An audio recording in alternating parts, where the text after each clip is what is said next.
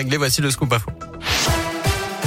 Salut Nico, salut à tous. À la une de l'actu, à une semaine du réveillon de Noël, un nouveau conseil de défense sanitaire est organisé. Il vient de démarrer à l'Elysée. Le contexte est assez tendu puisqu'on se rapproche de la barre des 3000 patients en réanimation, peut-être 4000 au moment des fêtes. Euh, pour autant, il ne devrait pas y avoir de nouvelles restrictions, mais surtout une accélération de la campagne de vaccination. On pourrait ainsi passer d'un délai de 5 à 3 mois pour recevoir une dose de rappel. Le vaccin pour les plus jeunes sera aussi à l'ordre du jour. Le comité d'éthique l'a prouvé pour tous les enfants dès l'âge de 5 ans. Par ailleurs, l'exécutif devrait également rappeler quelques conseils aux Français pour éviter les contaminations en pleine période de fête. Et enfin, noter que d'après BFM TV, le gouvernement envisage de rendre les autotests gratuits pour les vaccinés à l'approche des fêtes.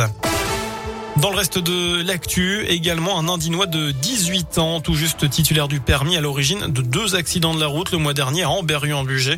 Déjà placé sous contrôle judiciaire pour des délits routiers quand il était mineur. Selon le progrès, il avait percuté mi-novembre un véhicule en grillant la priorité à un carrefour, puis une seconde dans les mêmes circonstances quelques minutes plus tard.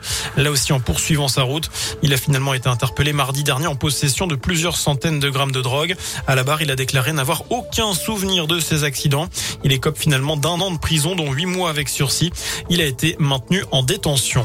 Peut-être une candidature de plus à gauche pour l'élection présidentielle. Christiane Taubira envisage d'être candidate et donne rendez-vous à la mi-janvier tout en parlant d'union.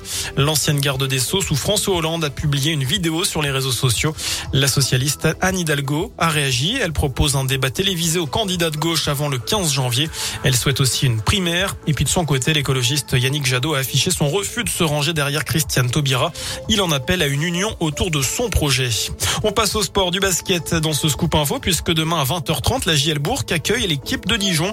12e journée de Jeep Elite et match très particulier pour l'entraîneur et le capitaine qui durant cinq années était dans l'effectif dijonnais, tout comme d'autres joueurs bressants d'ailleurs. Malgré tout, pas d'état d'âme. L'objectif indinois, c'est de s'imposer pour remettre le bilan à l'équilibre. C'est ce que nous explique le meneur capitaine de la jeu, Axel Julien forcément, euh, avec le temps qu'on a passé là-bas, euh, que ce soit Laurent, euh, Alex, Rachid ou moi, c'est vrai que c'est toujours spécial de, rencontrer ses, anciens coéquipiers, son ancien club. Mais avant tout, le, bah, le truc important, c'est de, repartir du bon pied, surtout qu'on est, deux équipes au même bilan, donc c'est important de, prendre ce match à domicile. Tout de suite réagir contre, contre Dijon et pour, pour se sortir un peu de, de cette situation et, et d'essayer de, d'engranger un peu de confiance, de, de progresser et pour être classé au mieux possible. Voilà, et mardi, la GL recevra de nouveau à Equinox, cette fois-ci pour le compte de l'Eurocup, l'équipe monténégrine de Podgorica, actuel leader du groupe B.